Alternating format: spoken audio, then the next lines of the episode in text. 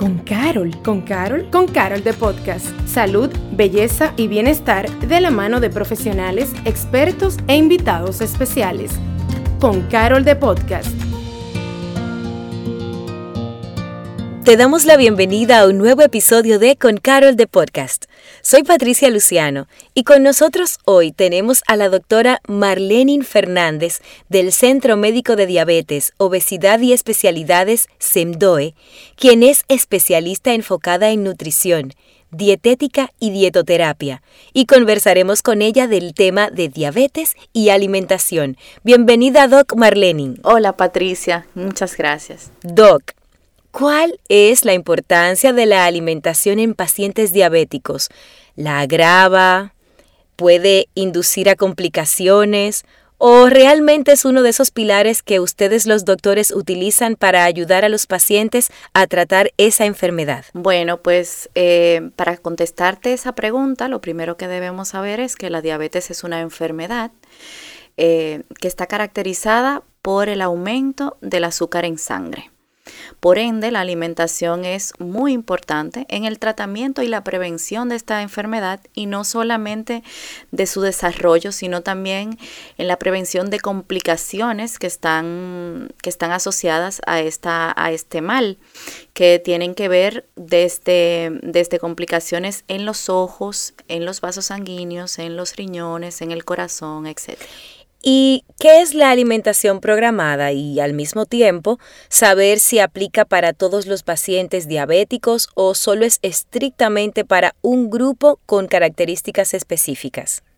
La alimentación programada no es más que la planificación de las tomas de comida eh, y que es, y es la alimentación que todos deberíamos tener. El concepto de alimentación que, que creo que debe, que es importante eh, definir en este momento es simple y llanamente el acto de comer. Alimentación es comer y es un, ese acto es voluntario, comemos lo que queremos. Sin embargo, el concepto de nutrición es, distinto, es un acto involuntario y es lo que hace el cuerpo con lo que nosotros le damos de comer. Entonces, en el tema de alimentación influye mucho nuestro, nuestro comportamiento, o sea, nuestro tema conductual. Por ende, es importante una alimentación programada. Ese término de alimentación programada es beneficioso no solo para los diabéticos, ni, ni, solamente para quien desea prevenir la enfermedad, sino para quien desea alimentarse saludablemente y de manera consciente.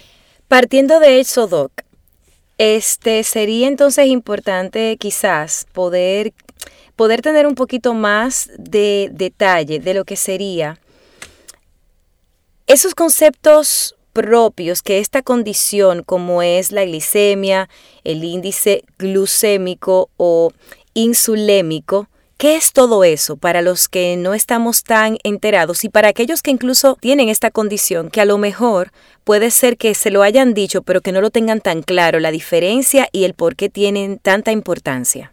Muy bien, la glicemia es como medimos el azúcar en sangre. Es eh, es su significado literal.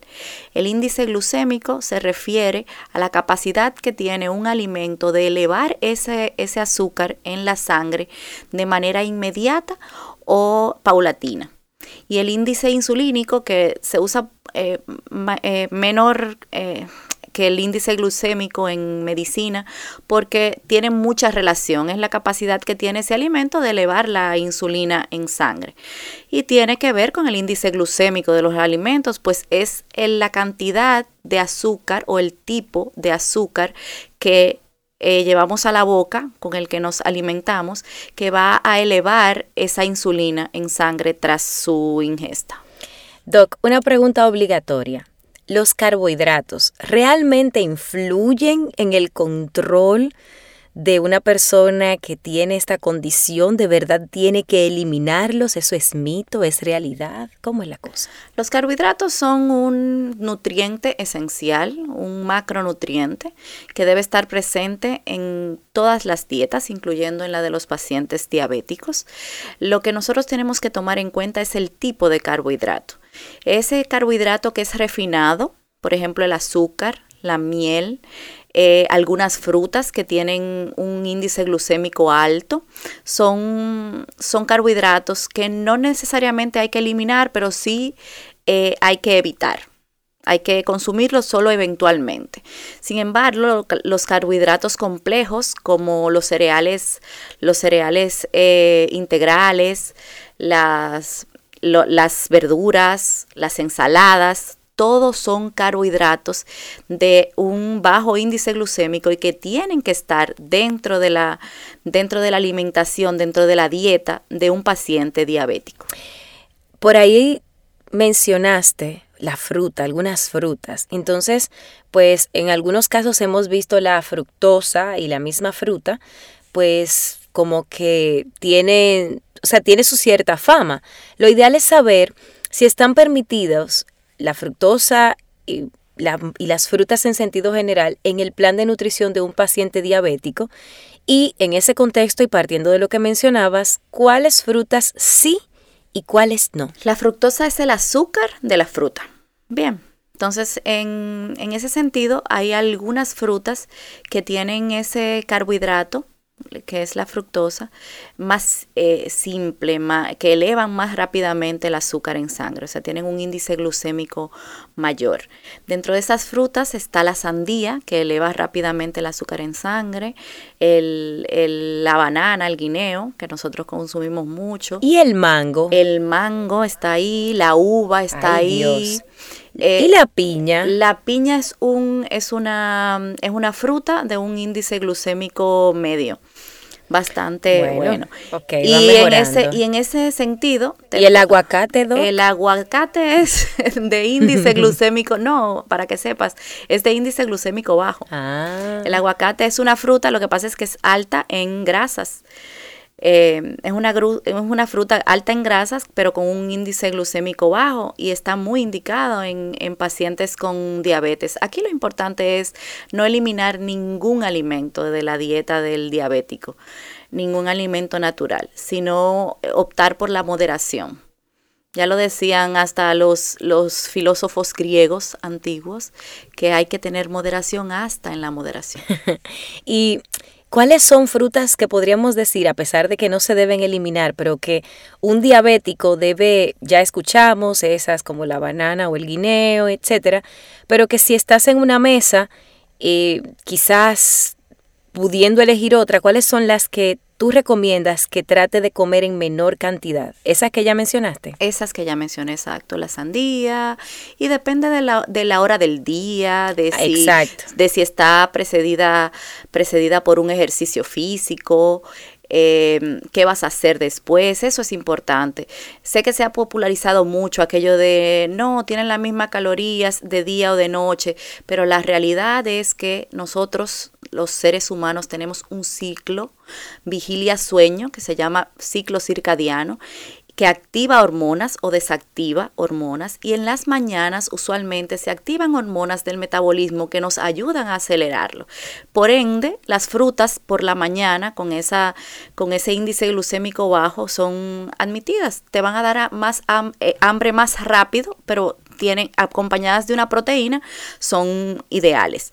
Y en la noche ese índice glucémico alto, las frutas tomadas para irte a dormir, pues lo que va a hacer es elevar la glucemia, eh, la, la, glucemia y eh, pues se va a guardar luego como grasa, como, como energía de reserva. Entonces, ¿verdad? Porque yo no sé, o sea, para saber qué es la hipoglucemia e hiperglucemia y si esto también tiene conexión con la alimentación. Por supuesto que sí. La hipoglucemia es la disminución del azúcar en sangre eh, y es una condición que se presenta muchas veces en los pacientes diabéticos eh, cuando hacen ayuno, por ejemplo, o cuando usan eh, algún tipo de antidiabético, por ejemplo la insulina, sin comer adecuadamente. Claro que tiene que ver con la alimentación. Eh, pues la alimentación es lo que aumenta o disminuye el azúcar en sangre. La hiperglucemia entonces se refiere a lo contrario, a un aumento eh, exagerado de azúcar en la sangre y tiene que ver con lo que comemos. Todos estos azúcares refinados, por ejemplo, bizcochos, repostería, eh, dulces, helados, eh, miel, etcétera, etcétera, etcétera, nos pueden elevar el azúcar en sangre y un paciente diabético esto es eh, una complicación, elevar ese azúcar que llega a, tener hiperglicemia. Hace unos minutos ah, mencionábamos el aguacate y tú decías que tiene alto contenido graso, pero eh, baja... Bajo índice glicémico. Bajo índice glicémico. Entonces, y también mencionabas que una persona que se come una fruta por la mañana que lo acompaña de proteína, etcétera, ¿verdad?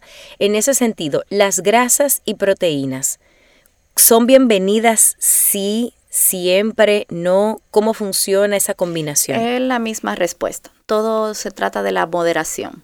Una cosa es la cantidad y otra la calidad.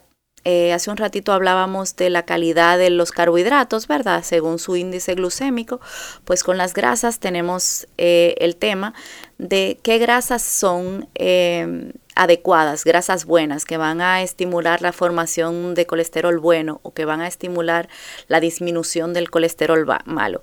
Esas grasas son las grasas monoinsaturadas que están presentes, que usualmente son grasas vegetales, como la de oliva, la de aguacate, la de pescado.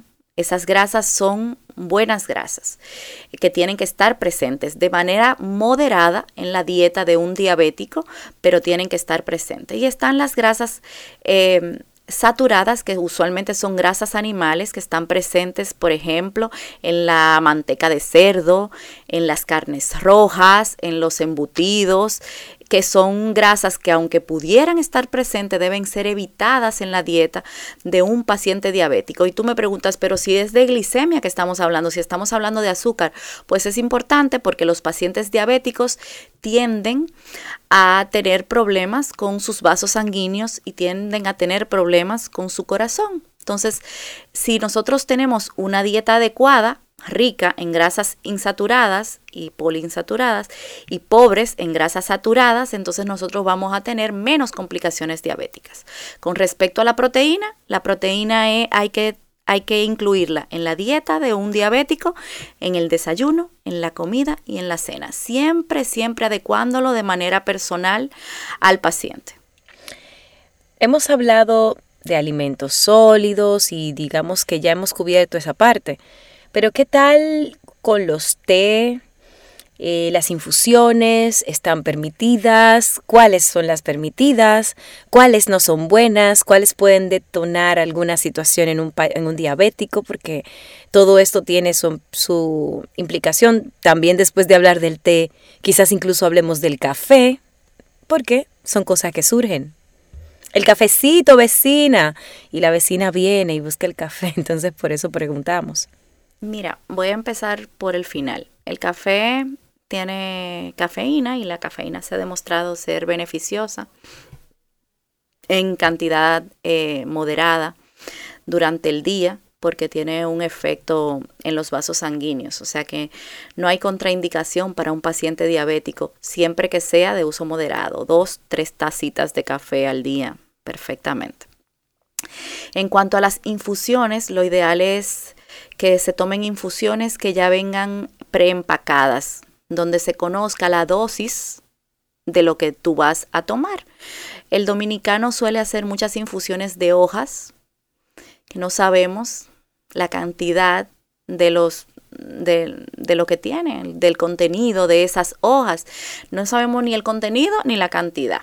Entonces, eh, puede haber una intoxicación en ese, en ese sentido. Así que lo ideal es que si vamos a tomar infusiones que no están contraindicadas, sean de esas infusiones que vienen ya en bolsitas eh, preparadas, preempacadas, que sean, que, sean infusiones que no sean afrutadas, porque esas tienen mayor índice glicémico, eh, sino infusiones más bien de, de té verde o de o de manzanilla, de tilo, pero preempacadas, porque a veces cuando lo hacemos directamente con, la, con el árbol, con las hojas, etcétera, no sabemos eh, a qué nos estamos exponiendo.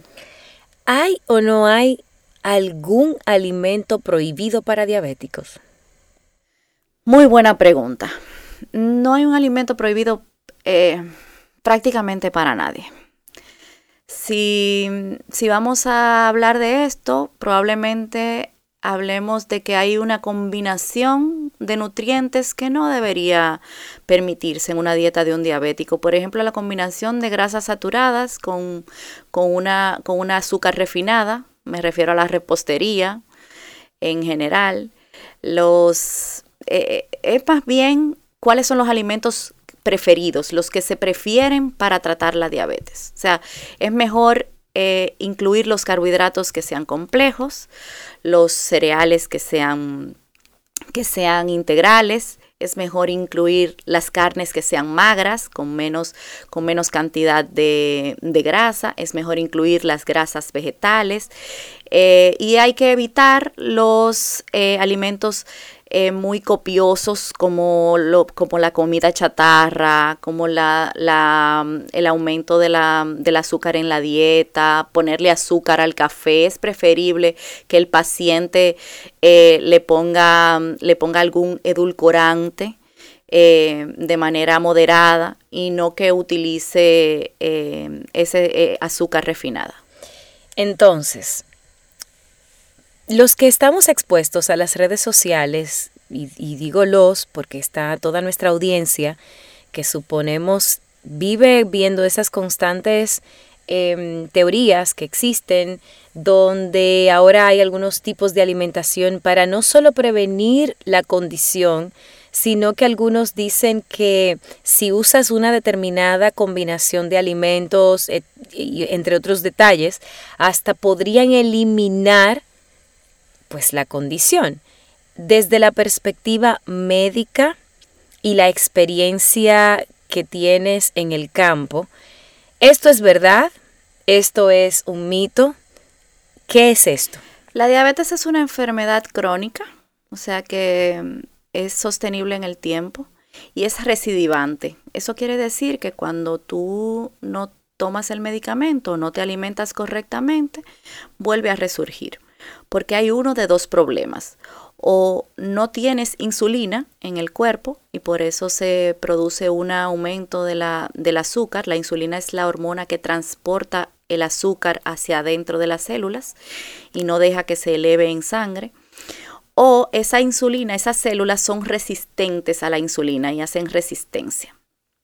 Entonces, eh, la alimentación, como decíamos ahorita, juega un papel muy importante y de hecho es el primer paso del tratamiento de esta enfermedad. Muchas veces cuando ya está instaurada la, diabetes como tal, y hay criterios, guías clínicas para hacer un diagnóstico de diabetes, cuando ya está instaurada la diabetes, pues es muy difícil curarla. Hay cirugías para, eso, se llaman cirugías metabólicas y que se ofrecen usualmente en pacientes que son obesos y diabéticos, que van a curar esa diabetes, siempre que el paciente pueda mantener ese peso que, ha recogido. Eh, el estilo de alimentación importa. Más que una dieta, eh, lo que importa es el hábito alimentario del paciente. Hay pacientes que hacen prediabetes que nunca llegan a hacer a desarrollar la enfermedad y hay pacientes que hacen prediabetes que incluso pueden revertirla porque escogen hábitos alimentarios adecuados. ¿Y de qué estamos hablando? Estamos hablando de una dieta equilibrada, sana, que sea adecuada en la cantidad de nutrientes y de energía para mantener una salud óptima.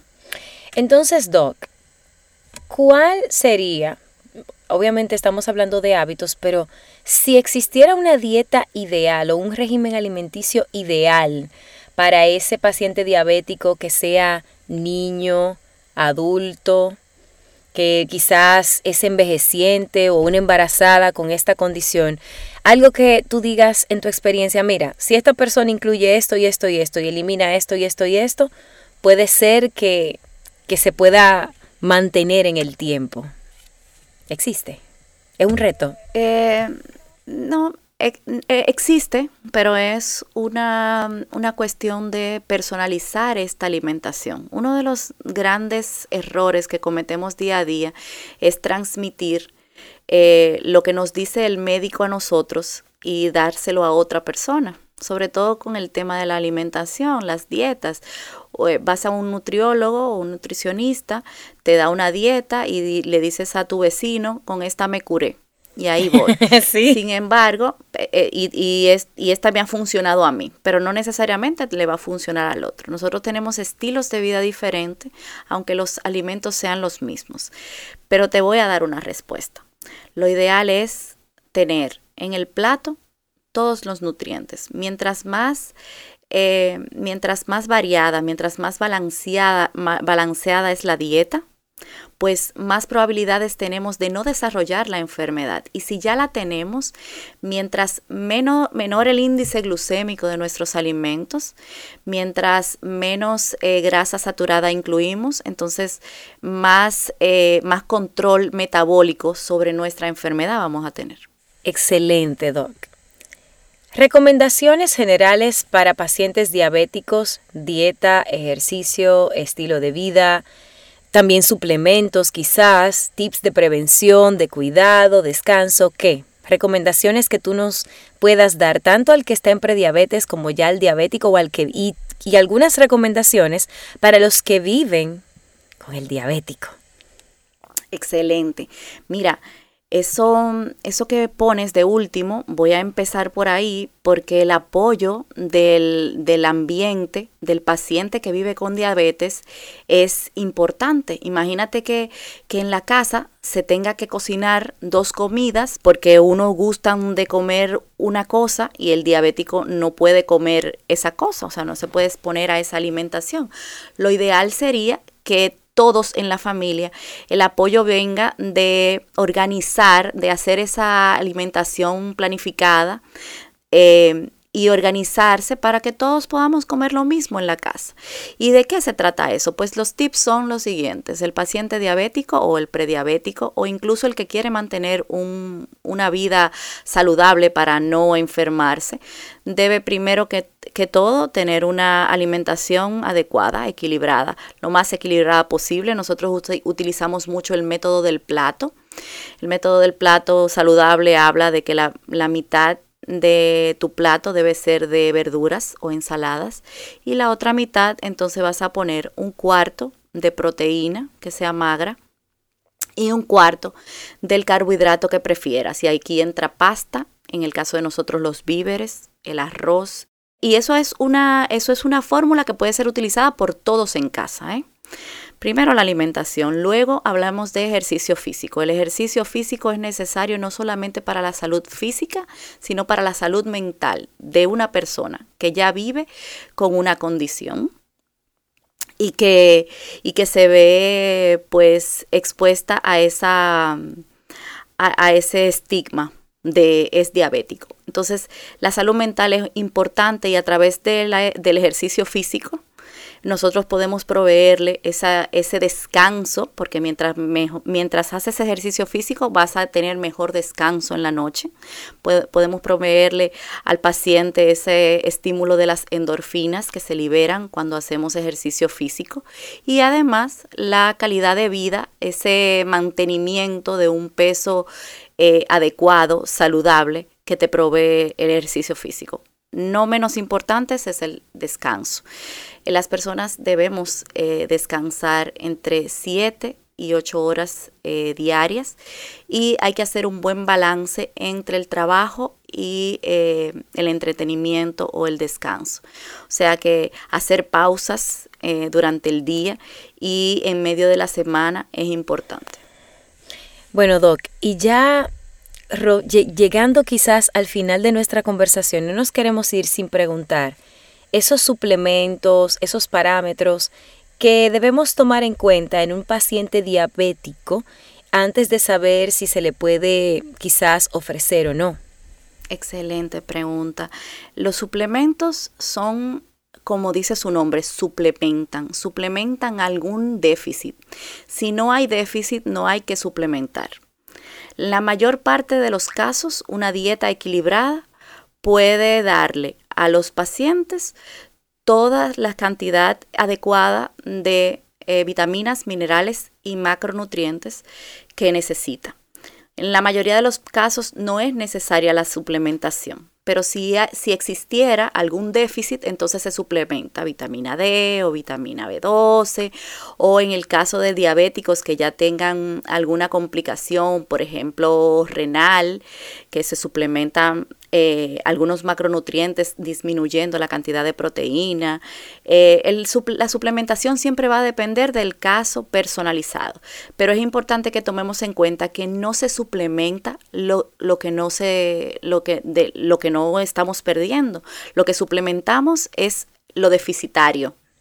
Antes de irnos, tips puntuales para una persona que en este momento se está enterando de wow, estoy en un proceso de que me acaban de decir que estoy prediabético, que tengo diabetes. A nivel de mentalidad, ¿qué les recomiendas? Pues a nivel de mentalidad, pues hacer las paces la conciencia de la enfermedad es muy importante. No negar, no negar que tengo una condición, sino que no preocuparse, sino que ocuparse. Vamos a ocuparnos de hacer cambios en nuestro estilo de vida. Vamos a ser más activos, vamos a procurar una mejor alimentación, vamos a procurar un mejor descanso y vamos a procurar vernos más a nosotros mismos. O sea, vernos en el espejo y decir, eh, lo importante soy yo. No podemos ofrecer nada al mundo si nosotros no estamos bien. Entonces, una persona que acaba de descubrir que tiene una condición como la diabetes, que va a tener que vivir con ella, lo primero que tiene que ocuparse es de él mismo.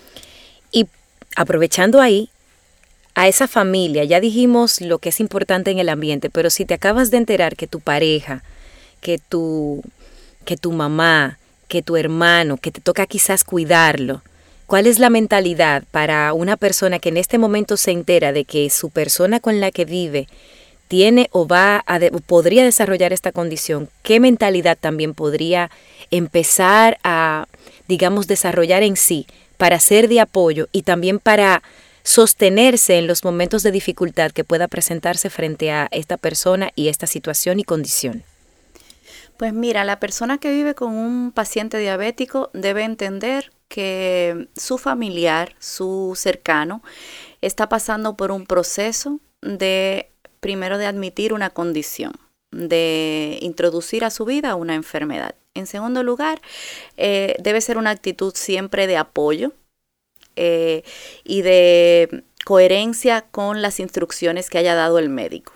Siempre tiene que ser eh, de estímulo para que el paciente para que para el paciente sea más fácil sobrellevar esta, esta condición. Esa mentalidad debe primar, sobre todo en, en, los momentos en que este paciente se desespera porque no puede comer alguna cosa o porque, o porque no puede hacer la vida como, como otros. Entonces yo entiendo que e, es, una mentalidad de acompañamiento, de escucha y de eh, transmisión activa de ese soporte para el paciente que, que vive con esta condición.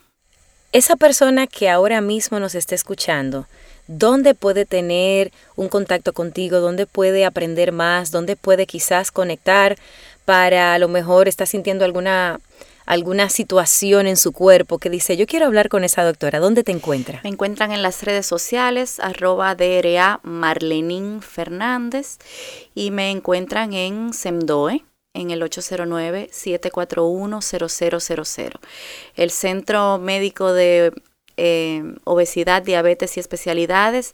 Es un centro integral que recibe a los pacientes, no solamente a los que ya están sufriendo de la enfermedad, sino que para un, para un, para un diagnóstico oportuno y para una prevención de este tipo de, de enfermedades. Y con estas recomendaciones que nos da la doctora Marlene, agradecerle por todo lo que nos ha compartido y por supuesto invitarte a seguirla en sus redes sociales y en todo lo que puedas recibir de ella porque definitivamente es muy valioso todo lo que nos has compartido, Doc. Muchísimas gracias por la invitación, siempre, siempre en disposición de ayudar. Y a ti que nos escuchas, gracias por habernos escuchado hasta este momento. Ya sabes que como siempre te traemos contenido de valor, así que nos reencontramos en un próximo episodio de Con Carol de Podcast. Gracias por acompañarnos a Con Carol de Podcast. Nos escuchamos en un próximo episodio.